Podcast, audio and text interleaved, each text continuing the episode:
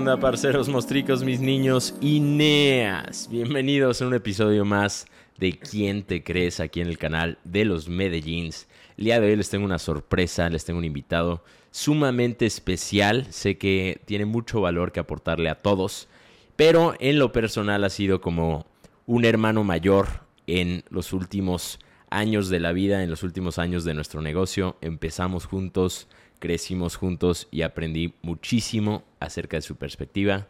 Así que con ustedes, nada más ni nada menos que el único inigualable, el señor Andrés Felipe Arias.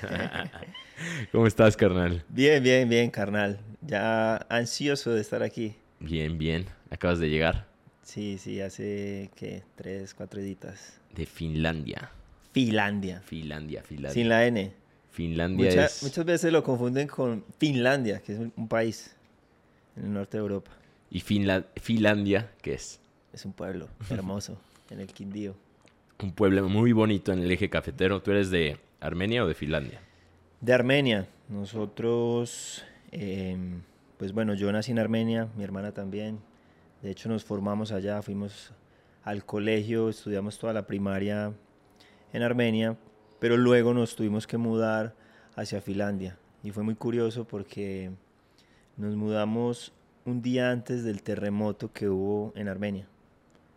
Por eso le dicen la, ciudad milagro Armenia. Porque... porque se recuperó muy rápido después de esa tragedia. O sea, sí se cayó. Sí, mucho, mucho. Pues yo estaba muy niño. Recuerdo que mi papá cuando fue, él decía que pues era impresionante ver las, los cuerpos tirados en, en las calles, los edificios, pues ya que se iban a caer. Él trató de subir al apartamento, pero casi todo el mundo estaba durmiendo en el parque del conjunto porque tenían temor de subir a dormir allá. Sí, por si había otro temblor. Porque tembló y luego varias réplicas terminaron de tumbar varios, varios edificios. Y se fueron un día antes. Un día antes. O sea, el apartamento donde vivíamos no se cayó, pero sí quedó tan averiado que tuvieron que demolerlo luego. Muy bien. La ciudad, eres de Armenia, la ciudad Milagro, y el día de hoy me encuentro con el niño Milagro. Felipe, tenemos una tradición en este podcast. Este, hablé en el primer episodio acerca de la perspectiva y cómo cambiar tu perspectiva a través del trabajo, pero también creo que la manera más superficial de cambiar tu perspectiva, por ejemplo, un día como hoy que está un poquito nublado gris, es a través de uno de tus sentidos, la vista, la visión. Entonces aquí tengo dos pares de lentes que van a cambiar tu perspectiva. Escoge unos y yo me pongo los otros. Creo que...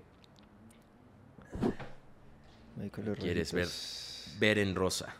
Es un poco complicado con los audífonos. No lo medité al 100, pero funciona. Ah, pero están bien. Ahí estás, Melo. Ese es un, padrino italiano. Excelente, Pipe.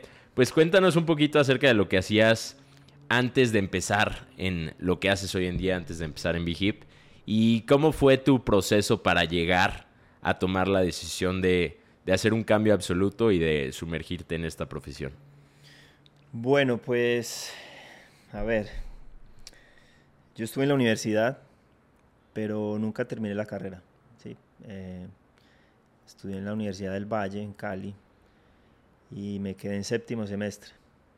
Entonces no termino, creo que tuve muchos conflictos con, con mi familia, precisamente por, por abandonar la carrera cuando estaba muy, muy cerca pues, de, de, culminar. Y quedo muy desorientado, no sabía qué hacer. Y recuerdo que en ese entonces habíamos tramitado la visa americana toda la familia. Y nos las dieron a todos y entonces no tenía otra opción. Me fui a los Estados Unidos como tres, cuatro meses después de dejar la universidad y terminé allá trabajando mucho como inmigrante, haciendo trabajos pues que comúnmente un colombiano haría. Y bueno, creo que fue una experiencia bonita porque fui con una mentalidad distinta, aprendí mucho, maduré mucho. Regresé a Colombia después de cinco meses de estar en Estados Unidos. Y fue, fue bonito porque yo regresé con la mentalidad de, darme otra oportunidad, Dije, ok, ya sé cómo es la vida en Estados Unidos, ya sé cómo se trabaja en Estados Unidos, ya sé cómo es la movida. Voy a agotar mi último cartucho. Voy a regresar a Colombia y voy a ver en qué me puedo ubicar, organizar. Y así fue, en cuestión de una semana ya tenía trabajo aquí en Medellín, gracias a una prima, se llama Mariana de Pereira. Ella me ayudó a aplicar a esta empresa. Y ahí terminé trabajando dos años como diseñador gráfico. A pesar de no tener un título profesional, creo que es lo que Colombia como país ofrece. ¿sí? Prefieren contratar personas que no tengan un título para pagarles menos dinero. Y pues ese fui yo. Tomé la oportunidad, aprendí en el proceso y estuve dos años trabajando allí como empleado. Al principio se sentía bien porque era como, regresé de Estados Unidos con una mano adelante y una atrás y conseguí empleo, eh, me independicé, empecé a vivir aquí en Medellín pues solo, a sostenerme solo, sin, sin depender de mis padres. Y se sentía bien, pero cuando pasan los meses, los años y te das cuenta que sigues en lo mismo, ganando poco dinero, que te alcanza para lo necesario, nada para pensar en progresar, en avanzar, en proyectos. Entonces ya me sentía en una rutina, en un círculo vicioso de hacer lo mismo y lo mismo y lo mismo. Entonces se empieza a perder la pasión. Y empiezas a pedir internamente, como, bueno, quiero algo, quiero salir de aquí, quiero triunfar, quiero... Y ese llamado creo que llegó con este proyecto. Mis padres ya lo ya lo desarrollaban ya hace un tiempo. Conocía pues a Mabel y Jaime, a mi prima, pero no creíamos. La verdad es que éramos muy, muy escépticos por la manera como se desarrollaba el proyecto en ese entonces. Y bueno, pues todo cambió cuando viajamos a México a escuchar ya acerca de él, a experimentarlo, a vivirlo, y ahí fue cuando se hizo parte de nosotros. Dijimos, creo que esto sí es para nosotros, creo que sí lo podemos hacer. Y ahí fue donde la historia cambió. Dimos un giro de 180 grados en nuestras vidas porque dejamos todo lo que estábamos haciendo. Mi hermana con su trabajo pues administrativo, yo con mi trabajo diseñador. Lo dejamos y empezamos desde ceros. Y cuando cuentas tu historia es como, ah, ok, entonces dejaste la carrera de diseño gráfico, pero no estudiaste diseño gráfico, estudiaste diseño industrial, ¿verdad? Al igual que yo, creo que los diseñadores industriales tenemos una visión distinta. Solo que tú estudiaste un poquito más. Es que mira, fue curioso porque inicialmente yo inicié el programa de diseño gráfico en la universidad. Y resulta que la facultad de diseño en esta, en esta universidad, pues tenía el diseño gráfico, tenía el diseño industrial, tenía la arquitectura, tenía varios programas similares. Entonces los primeros cuatro semestres los diseñadores gráficos e industriales recibían las mismas materias, exactamente lo mismo. Pero a mí me empezó a llamar mucho más la atención el diseño industrial. Entonces decidí hacer un cambio de carrera, un cambio de, de pensum. Te validaban todas las materias. Sí, pues no había que hacer nada, simplemente pasar una documentación y ya. Después de ciertos semestres seguía pues como el rumbo de, de la carrera de diseño industrial. Entonces, cuando llegué a trabajar como diseñador gráfico, pues ya tenía las bases, sobre todo, digamos, manejar los programas. Y fue, fue digamos, como un estrellón, porque pues era mi primer trabajo y yo quería hacer todo bien. O sea, cuando vas a diseñar algo, pues hay que pensarlo, hay que investigar, hay que ver cuál es la necesidad, hay que ver qué ofrece el mercado, los referentes, etcétera y te estrellas porque llegas a trabajar y los clientes querían que te hicieras un diseño en 10 minutos. O sea, es como que no pienses mucho, haz lo que se te venga a la mente y punto. Es como que, que sea rápido. Que salga, que salga, que salga. Y antes de eso, te fuiste a Estados Unidos, pero te fuiste pensando con algún concepto de, de voy a buscar el sueño americano o solo fue como voy a experimentar a ver cómo me va, voy a, voy a trabajar duro, a ver cómo me va y, a partir de ahí tomo una decisión o, fue como viendo la salida y oportunidad y poniendo tu esperanza en el sueño americano? Pues la, realidad fue ir a experimentar, ¿sí? Ir a probar. Ese fue mi objetivo inicial. De hecho, pues tengo muchos familiares allá, muchos amigos, conozco gente que lleva viviendo tiempo allá. Y el llegar a los Estados Unidos y ya vivir esa experiencia de trabajar y, desenvolverme allá, pues empiezas a ver como una realidad de personas, por ejemplo, que llevan muchísimos años en ese país y siguen siendo esclavos del país.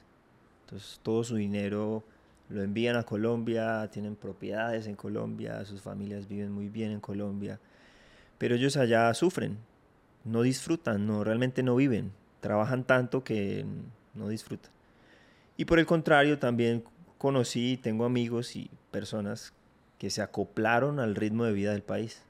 Entonces, ya tienen su casa, tienen familia, esposa, hijos, tienen sus trabajos allá, disfrutan el país, pasean, viajan. Entonces vi como las dos caras de la moneda. Y entonces lo experimenté y ya, ya sabía qué iba a pasar. Dije, ok, si vengo solo por una experiencia y sé que es temporal, porque tampoco pensaba quedarme más de los seis meses, porque eso dañaría mi visa, que estaba recién sacadita.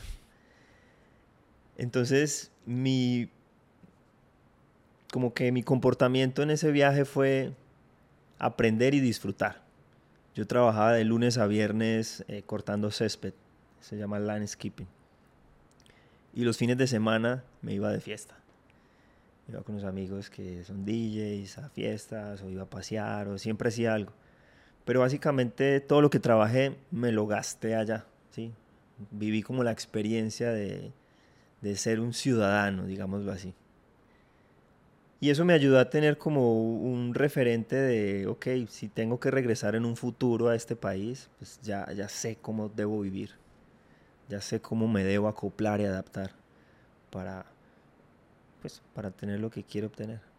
Y también, obviamente, pues en esa profesión eso que hiciste allá no es fácil, o sea, son horas de trabajo bajo el sol, es trabajo duro físico, entonces después de haber vivido esa experiencia, sí, trabajaste mucho, pero al mismo tiempo disfrutabas lo que trabajabas después, en el fin de semana, y dijiste, voy a regresar a Colombia y, ya voy a, lanzarme a ver qué encuentro, a, a, buscar esa oportunidad real en Colombia, porque este trabajo es duro y en Colombia hay trabajos duros, entonces a ver dónde se arma, dónde puedo armar mi mundo, mi vida. Y te veniste a Medellín. En ese entonces vivías, antes de ir a Estados Unidos, vivías en, Finlandia. Sí, pues eh, antes de viajar a Estados Unidos yo vivía en Cali. Pero en el momento de retirarme de la universidad, pues tuve que regresar a Finlandia. Puntualmente vivíamos en otro pueblo cerca, pues, que se llama Quimbaya. Y claro, cuando regreso a Estados Unidos, regreso es al pueblo, y pues mi, mi, plan no era quedarme en el pueblo, porque sé que en un pueblo las oportunidades son más escasas, mucho más difícil avanzar y triunfar. Entonces luego de, de que regreso del viaje, mi prima me llama y me dice, Pipe, están necesitando un diseñador gráfico aquí en la empresa. Yo le, digo, yo le digo, Mona, pero tú sabes que yo no terminé la universidad, o sea, ni siquiera tengo un título para ir a presentarme a la entrevista. Me dijo, no, no, no, no hay problema. Ya hablé con el gerente, con el dueño y me dice que está dispuesto a escuchar su entrevista y ver qué, está dispuesto a, ofrecer como, como empleado, como trabajador. Y así fue. Al día siguiente, recuerdo que el, el, gerente, el dueño de la empresa, me llamó y me dijo que me quería entrevistar el mismo día. Tuve que decirle que estaba fuera de la ciudad, pero no le dije que yo vivía en otra ciudad, porque si no era posible que no me dieran el trabajo. Entonces le dije, no, no, mañana, mañana con toda seguridad estoy ahí. Y, ese día recuerdo que salí automáticamente para el aeropuerto y compré el primer vuelo en el counter del aeropuerto y llegué. Llegaste a Medallo. Llegué a Medallo. Y así fue como termino viviendo en Medallo. Muy bien. Y entonces estuviste dos años como diseñador gráfico. Era una marca de ropa, creo que deportiva, ¿no? de, De ciclismo. Y en ese momento ocurrió la, magia y el, el milagro de, coincidencias, decisiones y acciones que, hoy en día nos tienen aquí. Y fue que tus papás habían empezado, habían visto la visión. Ustedes no, no pensaban que era para ustedes, pero la visión de sus papás los impulsó a ir a México a conocer del negocio, ¿no? Sí, eh, mis padres yo creo que ya llevaban más de un año. Pensaría yo que posiblemente año y medio, desarrollando el proyecto. Que recuerdo muy bien que yo trabajando como diseñador gráfico consumía mucho los productos, porque lo necesitaba después de, almorzar. Llegaba esa hora que nosotros llamamos la hora boba, donde comes y te empieza a dar ese sueño, entonces claro, estás sentado frente a un computador, como que más fácil te, te cansas. Entonces era sagrado yo almorzar, sentarme en mi computador y prepararme en Blue. Entonces éramos clientes fieles del producto. Pero en cuanto a la oportunidad, no nos identificábamos mucho. El hecho de tener que invitar a nuestros amigos, familiares, el que había toda una atmósfera y una cultura que te decía, ahí vienen los de, los de esas redes ofreciendo los polvitos, no sé qué. Entonces como que íbamos a las reuniones, creo que era más por ese apoyo y compromiso con mis padres, porque los notábamos a ellos muy comprometidos, con la fe intacta de que iba a funcionar. Hacían reuniones en Pereira, en el pueblo, se movían mucho. Y básicamente lo hacíamos era por no entrar en conflicto con ellos. Todo cambia en el momento en que llega un sistema nuevo a través de redes sociales y mis padres pues no son muy entendidos con las redes sociales, lo normal de un papá. Entonces la excusa fue, el sistema lo van a enseñar en México. Queremos que ustedes vayan y conozcan el sistema, que lo aprendan para que luego nos lo enseñen. Y nosotros ni a eso queríamos. Pero mi mamá es, una mujer bastante terca de que cuando se le mete algo, ella lo, lo hace. Y pues no nos preguntó y simplemente compró los tiquetes, los vuelos, y nos llamó y nos dijo, ya tienen los vuelos para México, tal fecha.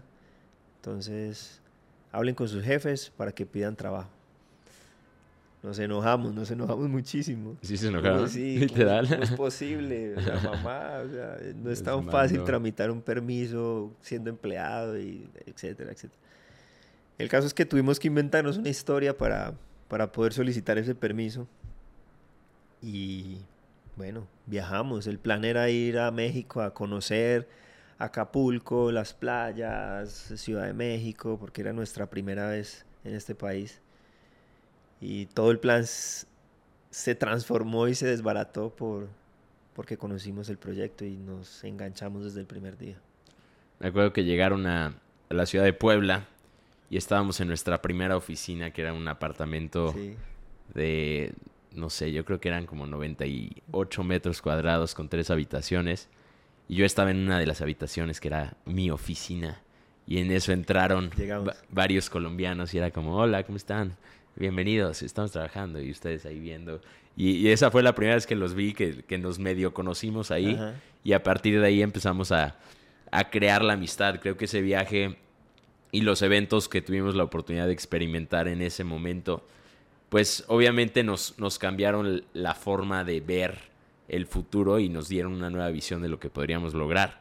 Ustedes iban con una visión, con un plan, pero cambió por completo su plan cuando vieron la visión de lo que se podría lograr, ¿no? Entonces, ¿qué hicieron cuando regresaron a, Colombia?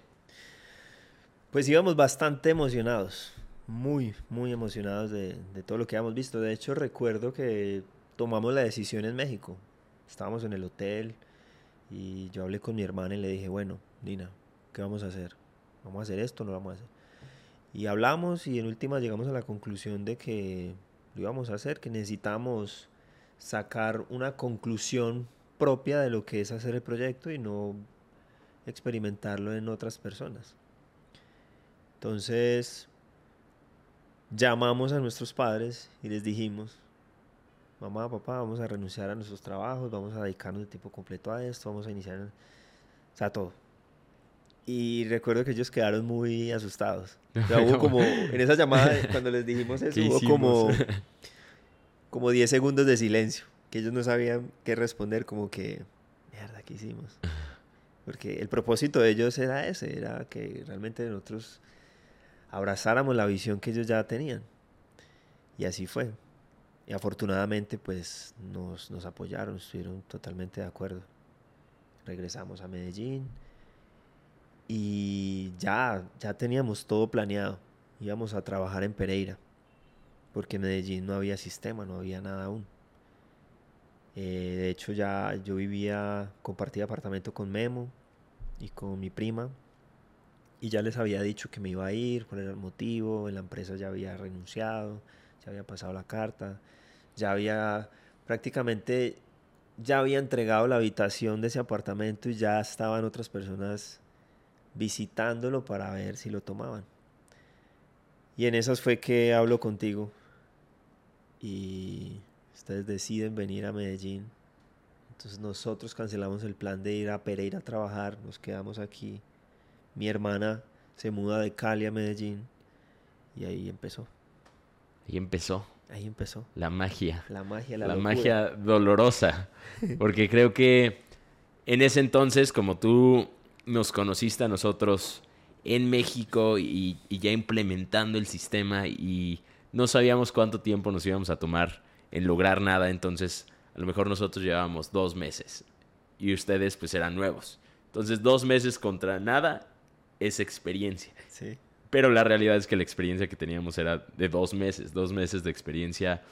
En cualquier cosa no es experiencia, no es nada, es apenas estás medio aprendiendo a dar los pasos. Pero como éramos los únicos que llevamos dos meses, nosotros también nos pusimos la camiseta de ya tenemos experiencia. Entonces cuando llegamos a Medellín fue como un choque, un, un, choque de dos mundos, los que no tenían experiencia y creían que llegaban los que tenían experiencia y los que no tenían experiencia y actuaban como si la tuvieran para que los que confiaban o tenían fe no se asustaran. Fue como Yo más o menos me enteré de eso cuando tuvimos que viajar una vez a, Pereira a dar una charla, un entrenamiento. Acabamos de llegar, sí. Y los vi un poco nerviosos, como que no sabían qué hacer, como... Porque inicialmente cuando decidimos quedarnos en Medellín, porque ustedes se iban a instalar acá, yo dije a mi hermana, pues vamos a trabajar con ellos, ellos saben del negocio, pues los vimos allá en México hablando en el escenario, dando las charlas, los eventos, se, nota que saben de lo que, de lo que hablan. Pero luego nos dimos cuenta de que... que no. de que sí, la diferencia era muy poco de lo que ustedes sabían a lo que nosotros sabíamos en ese momento. Sí, me acuerdo de ese evento en, en, Pereira, porque llegamos a Medellín, estuvimos como cuatro días en tu apartamento y de ahí nos habían invitado a un evento en Pereira, a una capacitación para todas las personas nuevas. Y nosotros pues, llevamos dos meses, entonces nos rentaron un apartamento para quedarnos ahí, rentaron un, una sala, un salón increíble en el Movich y nos recogieron. Nos hicieron un tour hasta comer chorizo Santa Rosano y todo muy bonito.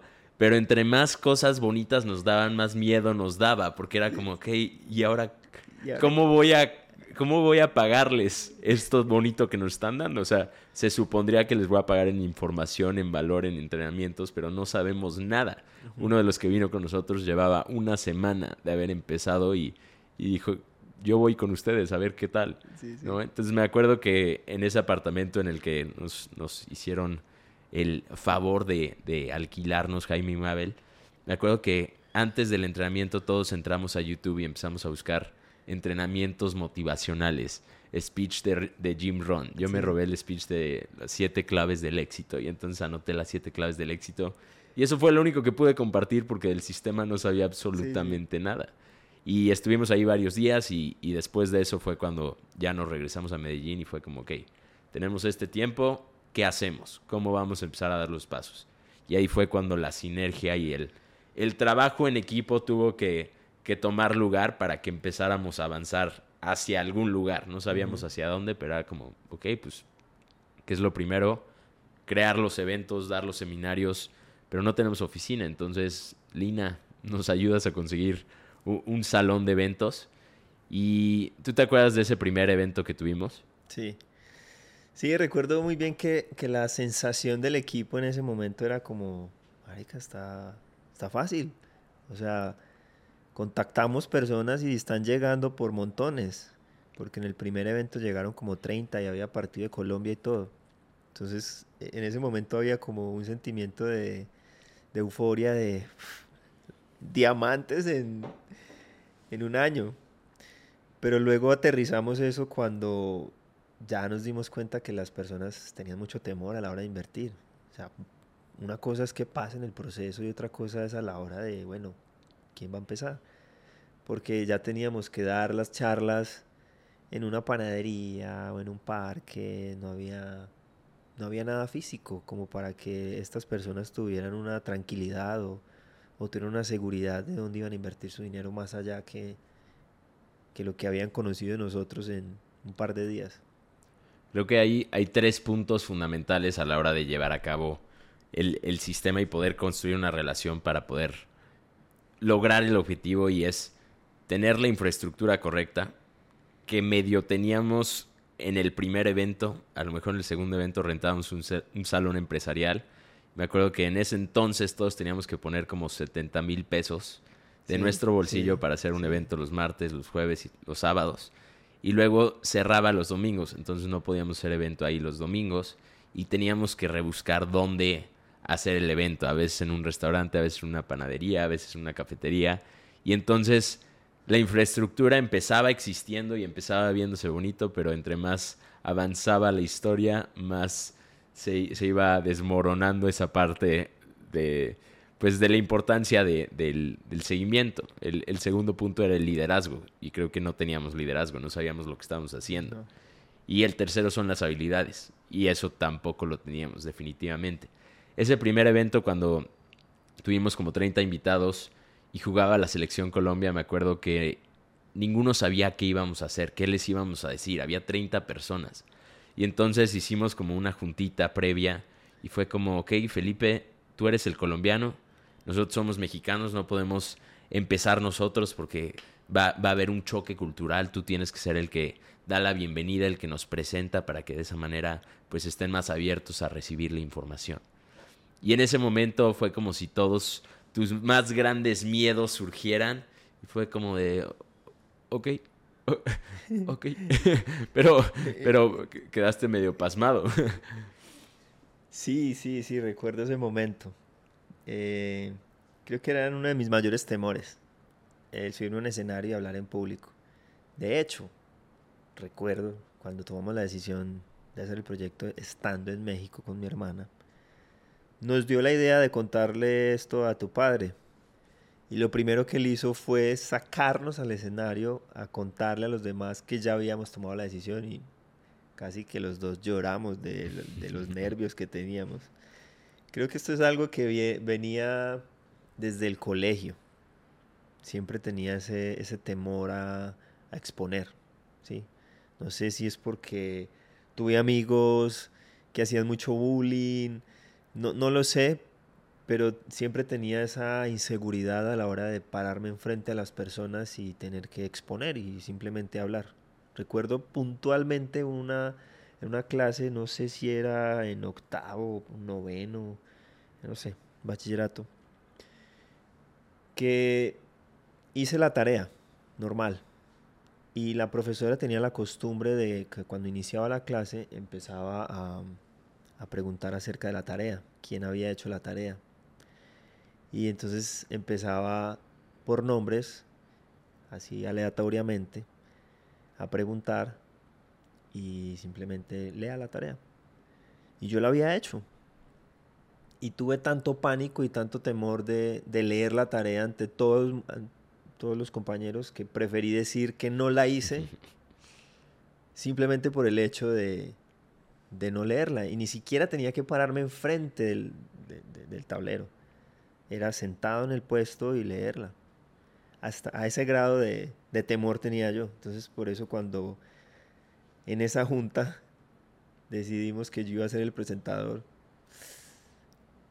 se me vinieron muchas cosas en la mente y dije, no puede ser, no puede ser que tenga que hacer esto.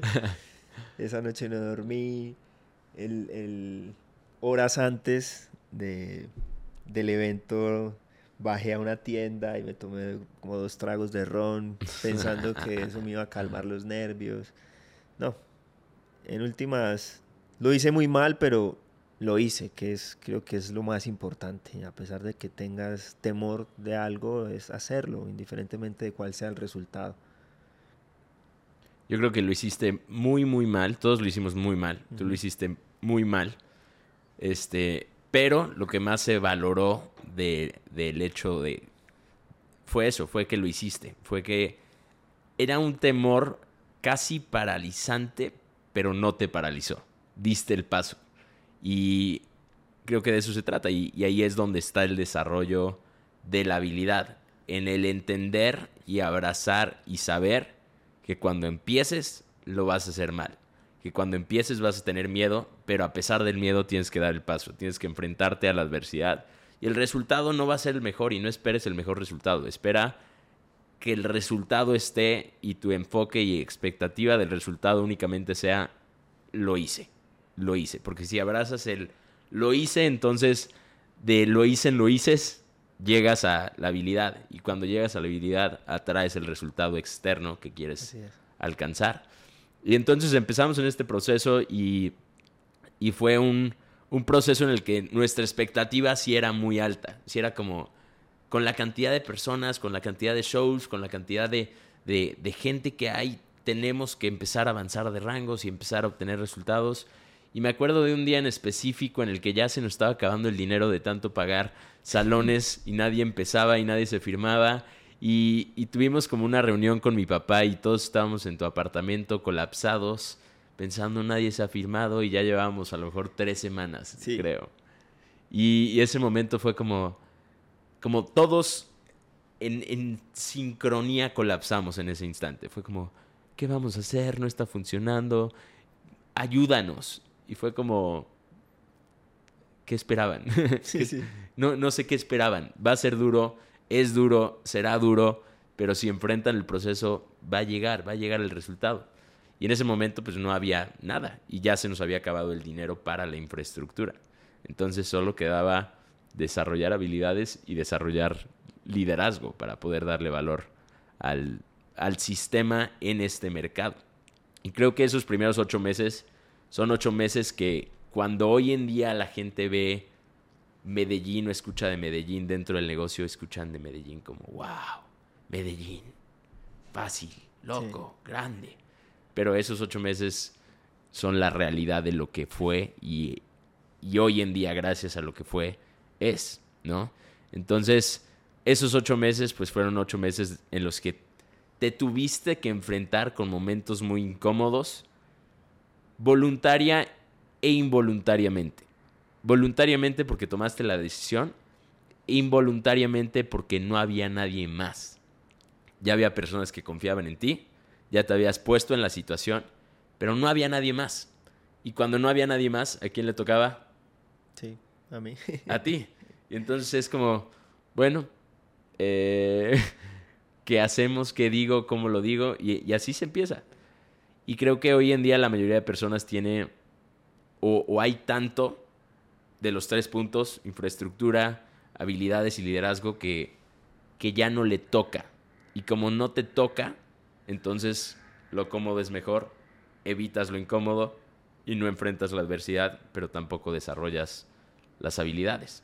Entonces, para ti, ¿cómo fueron esos primeros ocho meses en el negocio? Pues fueron fueron ocho meses difíciles, pero, pero creo que fueron ocho meses que necesitábamos todos, todos necesitábamos pasar por cada una de estas situaciones para aprender, para forjar el carácter, para aferrarnos más a la fe y a, la visión. Y a mí de cierta manera siempre he tenido como este, este gen de, crear, ¿sí? No sé si se despertó desde el momento en que empecé a estudiar diseño, o, siempre ha estado conmigo. Pero ese hecho eh, de, crear algo siempre me, me, llama mucho la atención, ¿sí? Entonces sentía que estábamos creando algo nuevo, desde ceros, desde tener una oficina, desde eh, pensar en cómo resolver cada situación, en, llamar, eh, no sé, a reservar un salón. Recuerdo que recorrimos todos los restaurantes de Ciudad del Río, para realizar los, los eventos los domingos. Entonces era, era llamar, era, siempre como buscar esa manera de, de resolver cada situación.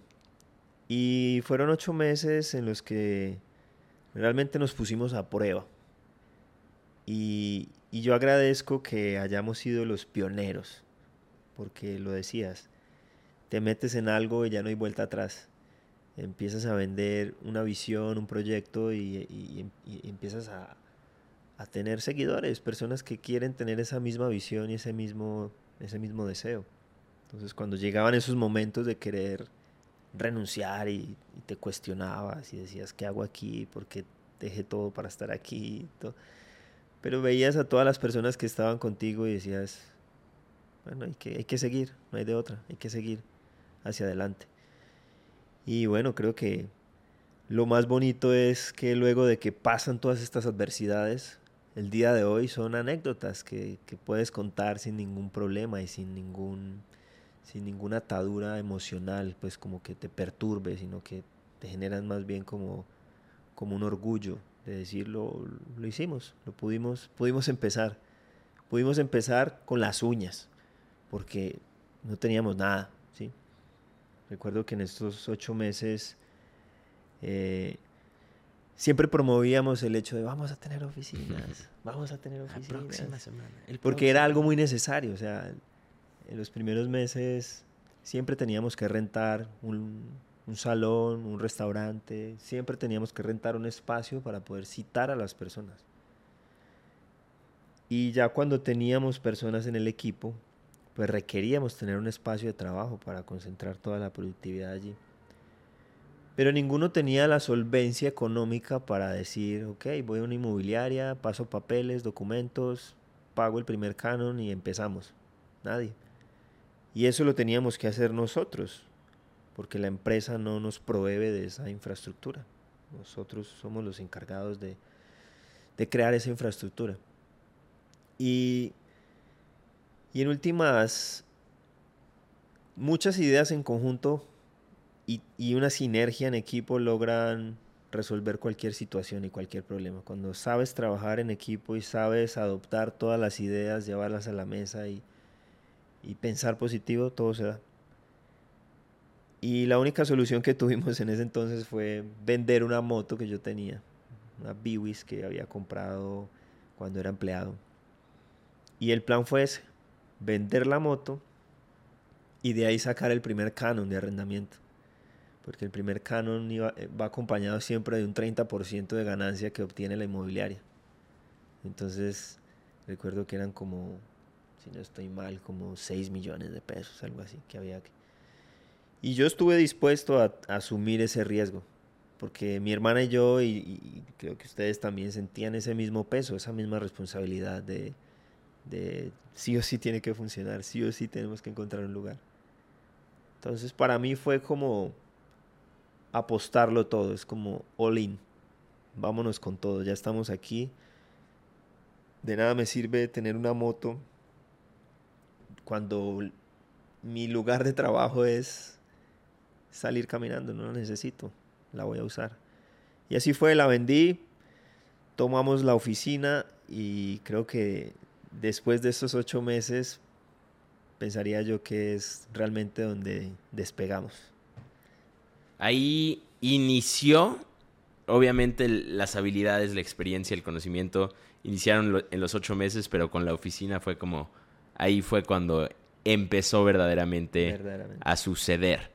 Y esta primera parte que, acabas de contar de los ocho meses de estar solucionando, consiguiendo salones, consiguiendo restaurantes, consiguiendo cafeterías, dónde lo vamos a hacer hoy, qué vamos a decir hoy, eran momentos en los que tenías que solucionar para un momento que, que iba a llegar instantáneamente. Entonces, hoy estoy solucionando el salón de hoy en la tarde mañana estamos solucionando el working group de hoy en la noche. Y todo el tiempo estábamos solucionando, solucionando, solucionando, solucionando, hasta que dimos ese paso a oficinas.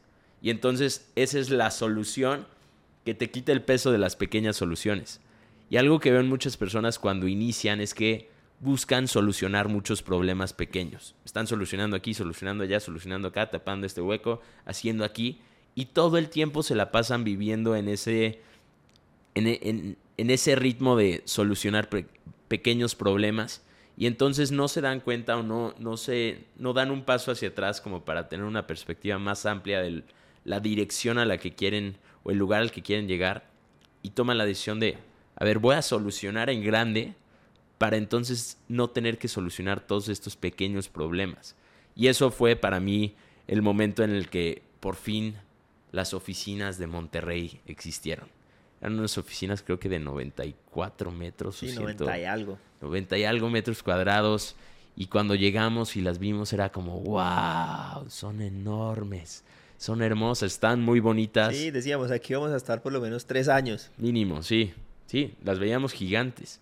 Y algo en lo que tú has sido un experto y en lo que me has enseñado muchísimo es, es que tú ves cosas que yo no veo. Tienes un ojo muy diferente al mío. Eres diseñador industrial, yo soy diseñador industrial. Pero los dos hubiéramos sido drásticamente diferentes. Yo hubiera fracasado en el diseño industrial y tú serías el mejor de todos. Porque ves los pequeños detalles. Y esos pequeños detalles son lo que hacen la gran y enorme y eh, hacen una diferencia abismal. Y entonces cuando, por ejemplo, llegábamos o buscábamos oficinas, era como, no, esta no, esta no, esta no, esta no, esta sí. Y una vez que, que estuvimos en la correcta, te enfocaste en todos los pequeños detalles para hacer que la correcta fuera perfecta. Y entonces esta pared va de azul, aquí tenemos que tapar, este, hacer un muro de drywall para tapar eh, el vidrio para que no entre la luz. Y entonces tengo unas fotos tuyas haciendo el muro de drywall. Y aquí la tarima tiene que ser de este tamaño para no quedar muy alto y no, no quedar muy pegados al, al techo. Y, y, las sillas tienen que ser azules para que combinen con esa pared. Y todos esos pequeños detalles que formaban parte del ambiente. Y creo que hay personas que no ven esos pequeños detalles, entonces dicen, ok, la oficina de Medellín, la primera fue de este tamaño, yo voy a conseguir una oficina de ese tamaño. Perfecto. Y consiguen una oficina de ese tamaño, pero no tienen la óptica y perspectiva y el enfoque de los pequeños detalles. Entonces, aunque es un lugar, no es el lugar correcto, no es el lugar adecuado. Y creo que algo en lo que te has enfocado a lo largo de los años, ya, ya fuera en la primera oficina, en la segunda de la floresta o en la que estamos hoy en día, fue en que fuera el mejor lugar posible del tamaño necesario. Entonces, la floresta, una oficina de 500 metros cuadrados, la dejaste hermosa, el ambiente correcto.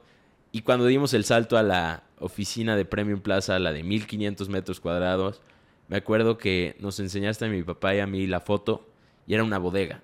Y en ese momento, cuando nos enseñaste la foto, no tenía techo.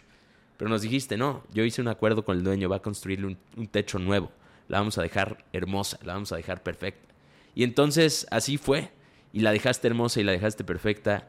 Y creo que cuando alguien escucha y no ha visto, y escuchan, en Medellín tienen una bodega de 1500 metros cuadrados, entonces obtienen y adoptan esa visión y, y la visión es, ahora yo tengo que tener una bodega muy grande, un lugar muy grande, una bodega muy grande.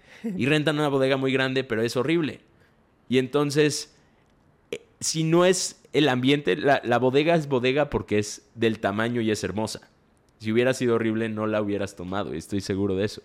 Y creo que es, esa parte del ambiente es algo que muchas personas no ven, pero en gran parte es la razón por la que hoy en día Medellín ha sido tan exitoso, por el ambiente. Porque aunque tengas la semilla correcta, si no la siembras en el lugar correcto, con el abono correcto, con el ambiente correcto, esa semilla no va a dar fruto. Entonces, tú constantemente estabas enfocado en que el lugar y el ambiente y los detalles fueran perfectos. Veías cosas que yo definitivamente no veía. ¿Crees que o, a qué se debe eso? Pues bueno, yo, yo le atribuyo mucho al, al haber estudiado diseño. Creo que cuando estudias diseño empiezas a percibir las cosas desde otra manera, desde otra perspectiva. Eh, Creo que siempre que quiero abordar una situación o resolver una situación, un problema, que en este caso eran las oficinas, siempre trato de pensar e ir un paso más adelante. Y es como visualizar cómo quedarían las oficinas ya hechas. Sí, creo que esa es, digamos, una gran habilidad de, por ejemplo, de, no sé, un arquitecto, que puede, dentro de un espacio vacío, imaginariamente puede crear muros, puede crear divisiones, puede crear ambientes sin aún estar. Y creo que ese es el gran poder de la visión, de que puedas imaginar las cosas tal cual como las quieres eh, si aún no están. ¿sí? Entonces creo que tengo esa habilidad de, poder visualizar y, poder ver las cosas como van a quedar antes de que, de que sean. Y siempre adopto ese, ese paso de, bueno, si tomo esta oficina, ¿qué cosas positivas o negativas puede tener? ¿Qué ventajas o desventajas puedo tener? Si me ubico en este lugar de la ciudad, ¿qué beneficios puedo tener? Estoy cerca a un transporte público, es un, sector seguro. Eh, bueno, si tomo una oficina, por ejemplo, cuando estuvimos en la 33, que fue una oficina temporal, siempre me preocupaba mucho el, el hecho de, de, hacer los working groups en el segundo piso. porque metíamos a 500 personas y en un working group saltaban. Y ese edificio parecía que se fuera a caer. Tanto así que recuerdo que invité a un amigo eh, que es ingeniero civil y le pedí el favor que fuera a checar, a mirar la estructura y que me dijera si, si lo que estábamos haciendo era correcto, que no fuéramos a hacer un daño, no sé, alguna cosa trágica, yo qué sé.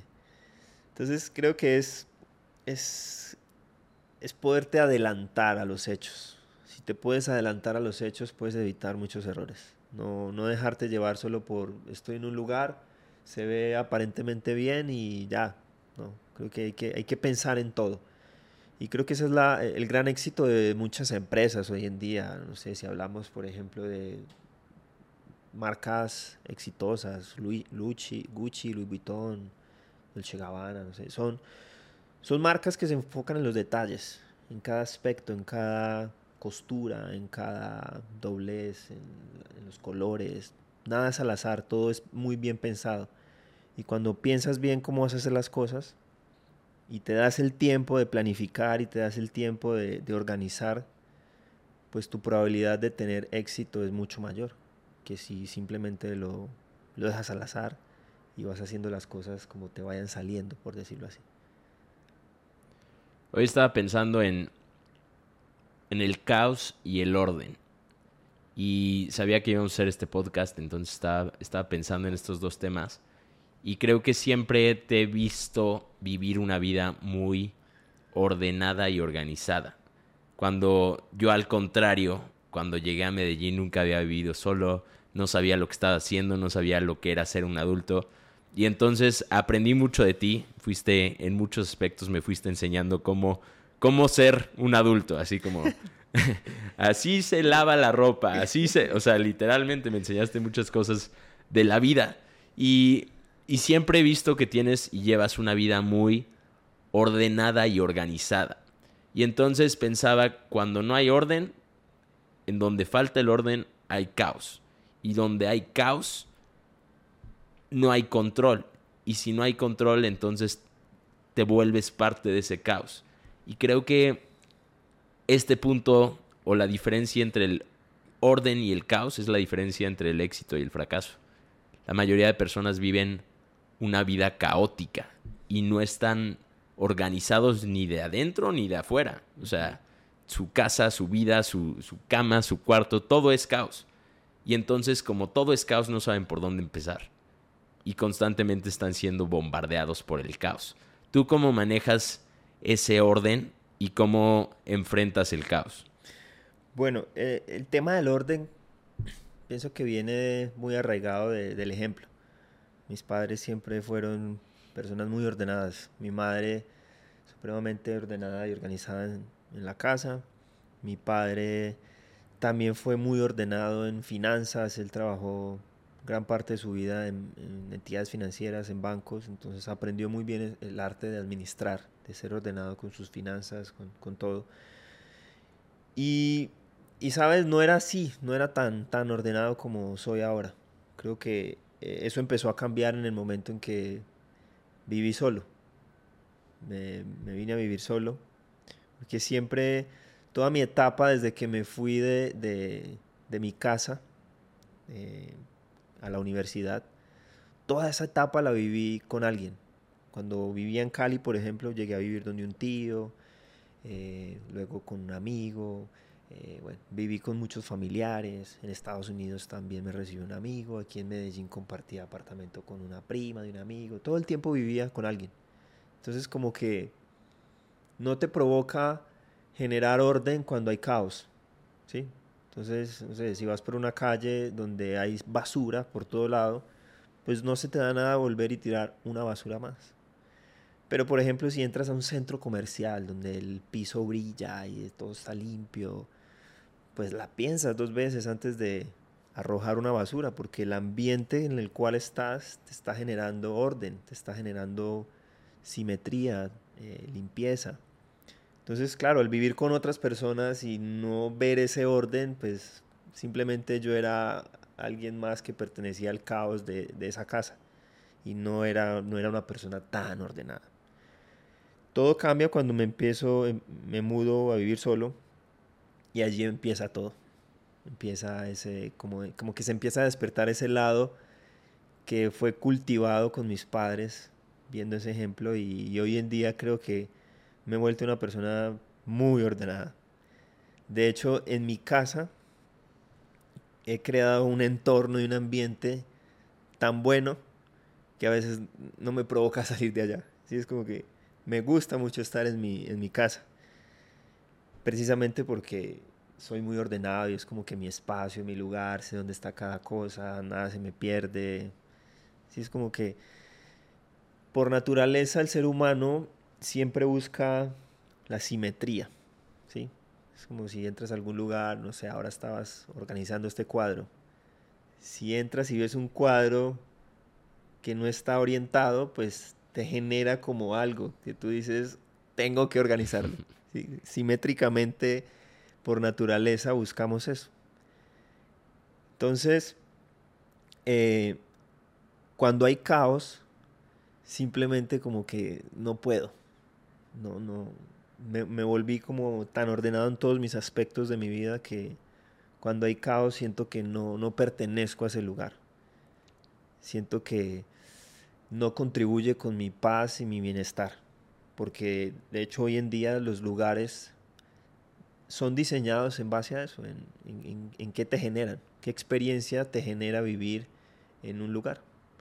Y por ejemplo, la arquitectura hoy en día experimenta mucho este tipo de, construcciones que, te generen un bienestar. Tu, tu apartamento, siempre lo he dicho, cuando llegas al apartamento de Felipe es como estar en un apartamento muestra en el que todo está planeado y pensado y acomodado de manera meticulosa. O sea, todo es, es perfecto, pero ese es el, el orden y un poquito del diseño que, a ti te gusta y entonces creaste ese ambiente para ti. Y regresando al punto del, del ambiente en general que creaste en cuanto a la oficina, el ambiente que creaste en cuanto al equipo de trabajo que iba a estar en esa oficina, fue lo mismo. Y este punto que tocas acerca de cómo el ambiente determina hasta cierto punto tu comportamiento es sumamente importante. Entonces, siempre aportaste el ambiente correcto para que el comportamiento y la producción y el enfoque pudiera estar al 100% dentro de ese ambiente. Me acuerdo que cuando tuve la oportunidad de viajar a Japón, no veías botes de basura ni basura. Y entonces me acuerdo que compré una hamburguesa de McDonald's y, era como, ¿y dónde tiro la basura? No la puedo tirar en la calle, no hay forma. No hay basura, no hay nada de basura en la, calle. No puedes, sí. Y entonces no hay botes de basura. Me la guardo. Me la guardo porque no queda de otra. Pero en cualquier otro lugar no te importa porque hay caos y solo le estás sumando al caos. Entonces creo que te define el orden y, y, ha definido muchísimos de los resultados que se han logrado gracias a la visión en cuanto al orden que tú has tenido. Y algo que he aprendido mucho de ti, que quiero que nos platiques un poquito al respecto, que tiene que ver con el orden, es el hacer las cosas bien. Cualquier cosa que vayas a hacer es, lo voy a hacer, pero no solo lo voy a hacer, lo voy a hacer bien. Lo voy a hacer de manera intencional, pero lo voy a hacer bien. Porque si no, ¿para qué lo hago? Y creo que cada acción que te he visto tomar, cualquier acción o decisión que te he visto tomar es una acción predeterminada, planeada y pensada en lo voy a hacer pero lo voy a hacer bien. Voy a dar el paso, pero me voy a asegurar que este sea el único paso que tengo que dar. No voy a repetir este paso 10 veces, lo voy a hacer y lo voy a hacer bien. Sí, tienes, tienes razón en eso. Siempre que quiero hacer algo, busco, busco hacerlo bien. Y pienso que todos estamos en esa capacidad, porque estamos en la era de la información, donde entras a internet y puedes aprender lo que quieras. ¿sí? O sea, yo creo que es simplemente el hecho de, tener el deseo de, de, de, querer hacerlo bien.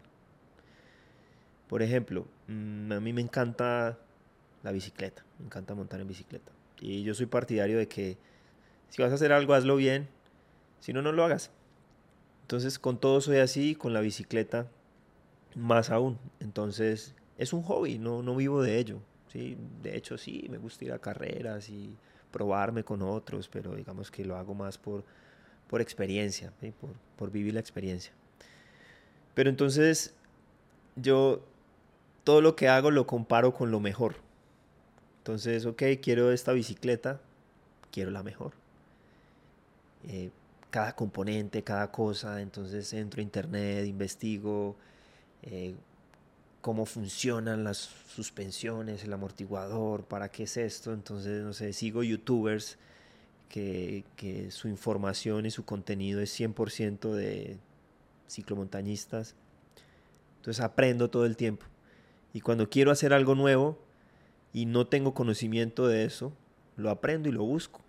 O busco a la persona que sabe del tema para que se haga bien. ¿Por qué tengo esta premisa y esta filosofía? Porque cuando buscas hacer las cosas bien, tu probabilidad de triunfar es mucho mayor. Y muchas personas buscan hacer las cosas a medias solo porque están pensando en la utilidad y en la ganancia. Esto me hace recordar de, de una vez que iba con un amigo, no recuerdo puntualmente con quién estaba. Íbamos caminando por Provenza, aquí en Medellín.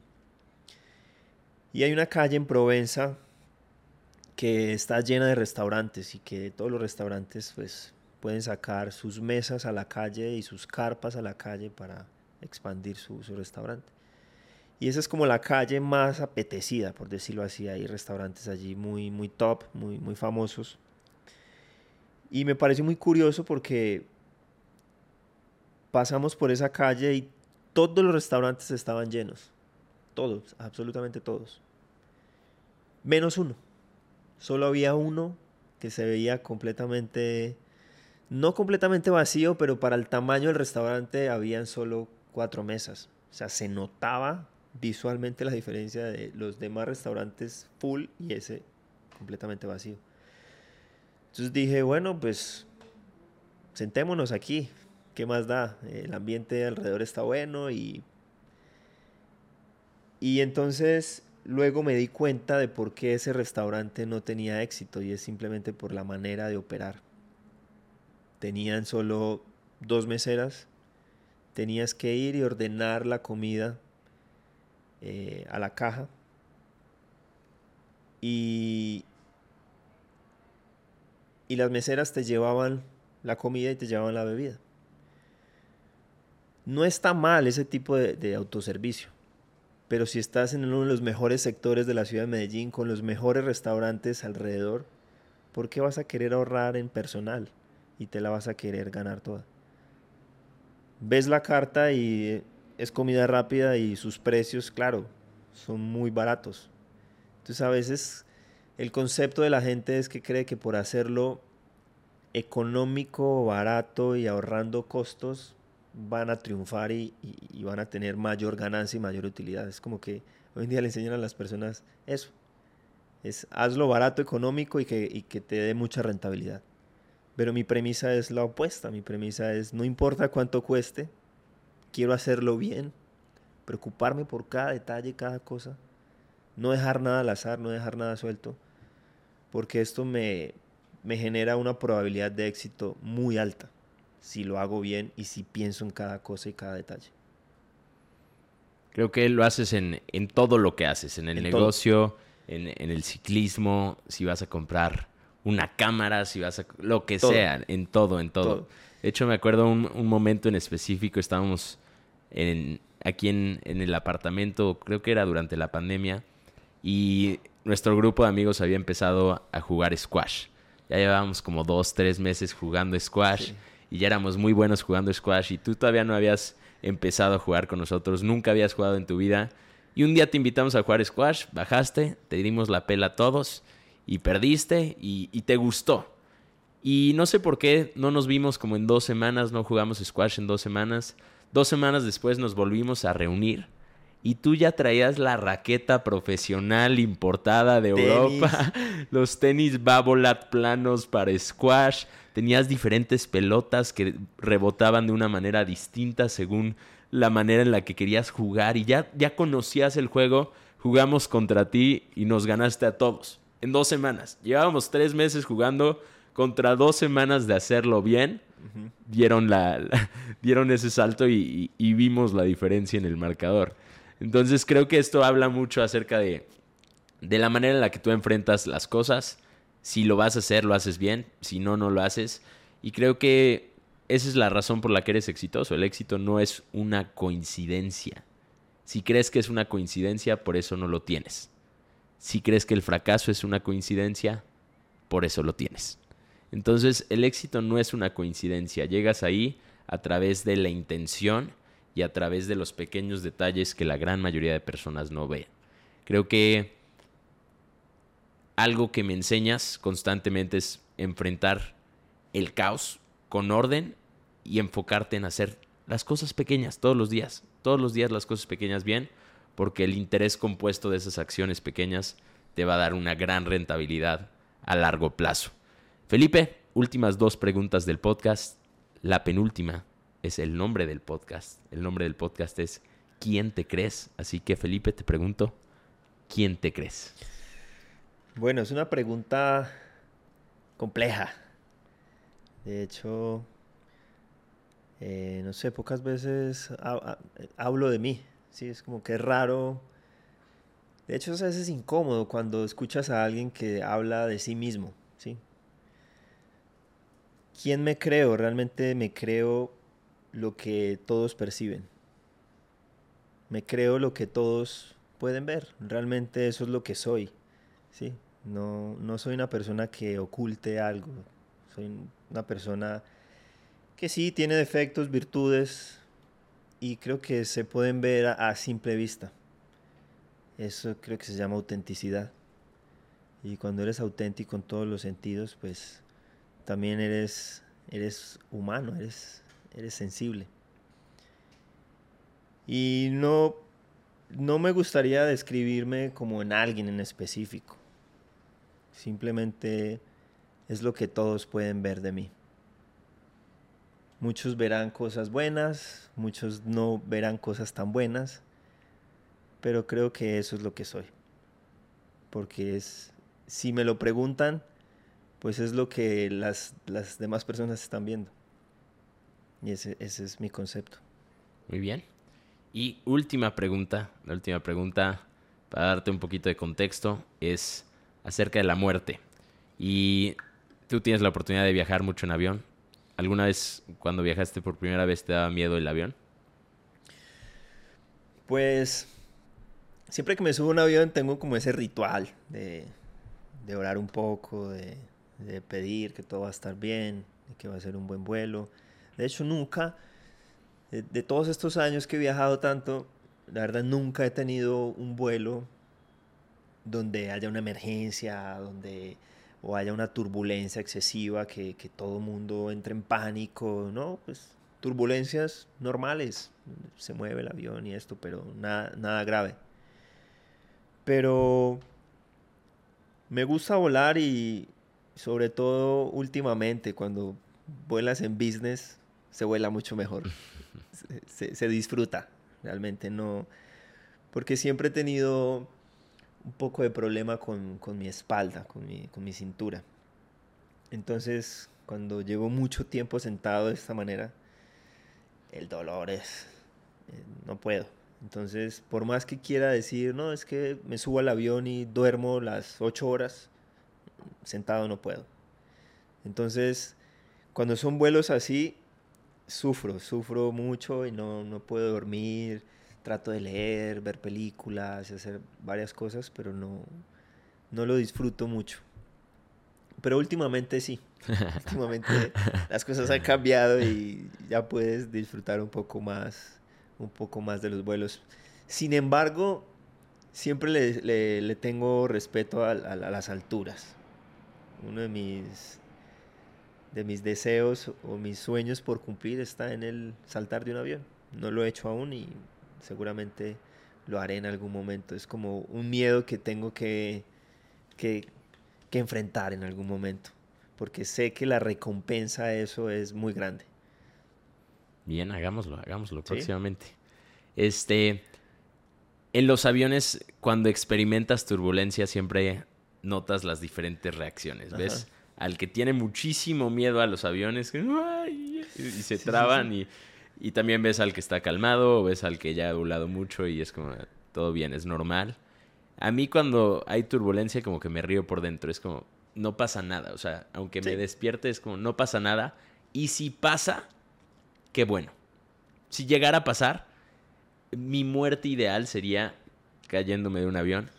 Porque dentro de mí creo, creería, o me gusta pensar, a lo mejor solo lo pienso para reírme y no llorar. me, gustaría pensar que, que, me daría el tiempo suficiente como para dejar una nota de voz de lo que fui o del mensaje o de lo que me gustaría expresarle a aquellas personas que la pudieran llegar a escuchar. ¿cuál sería esa nota de voz que dejarías? Pues creo que sería algo difícil de hacer. ¿Sí? O sea, pensar que en cuestión de segundos vas a morir y tener la serenidad y la tranquilidad para hacer una nota de voz, creo que no sé si lo podría hacer.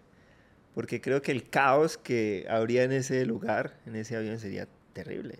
¿sí? Todo el mundo gritando y para tú liberarte de todo este caos y, pensar en decir algo, creo que sería difícil, a menos de que fuera un vuelo de puros monjes del Tíbet. Y todos estén preparados para... A lo mejor te echas un... Me estoy muriendo, fuck you, man, no lo sé, pero seguramente lo primero que se me viene a la mente es despedirme de mis madre, de mis hermanos, de mis seres queridos y decir bonitas palabras. creo que esto me, me revive un poco la, la memoria de cuando me despedí de mi padre. Fueron unos minutos antes de que nos dijeran, ya tienen que dejarlo, se tienen que ir. Y es esos momentos que te salen por sí solos. ¿sí? Es como que tu corazón está completamente abierto y empiezas a, a decir todo lo que, lo que sientes realmente. Porque en un momento normal tu corazón no es tan sensible y no, quizás no te podrías expresar a ese nivel. Pero recuerdo ese momento que me despedí de mi padre. Dije muchísimas cosas que, que de hecho nunca se las dije estando vivo. Entonces, no sé qué, qué podría decir exactamente, pero estoy seguro que sería algo muy sincero, algo muy, muy del corazón. Muy bien. Muy bien, Felipe. Muchísimas gracias. Sabes que te amo, te aprecio. Gracias, te estimo, te admiro. Eres mi hermano mayor. Me has enseñado muchísimas cosas acerca de la vida y, y sigo aprendiendo de ti en cada acción. Sigo aprendiendo de ti directa e indirectamente a través de tu ejemplo. Así que gracias por estar en el podcast. Si les gustó, compártanlo con alguien a quien le pueda servir. Suscríbanse al canal, denle un me gusta. Y creo que eso es todo. Eso es todo. Es todo, amigos. Bye bye. Gracias.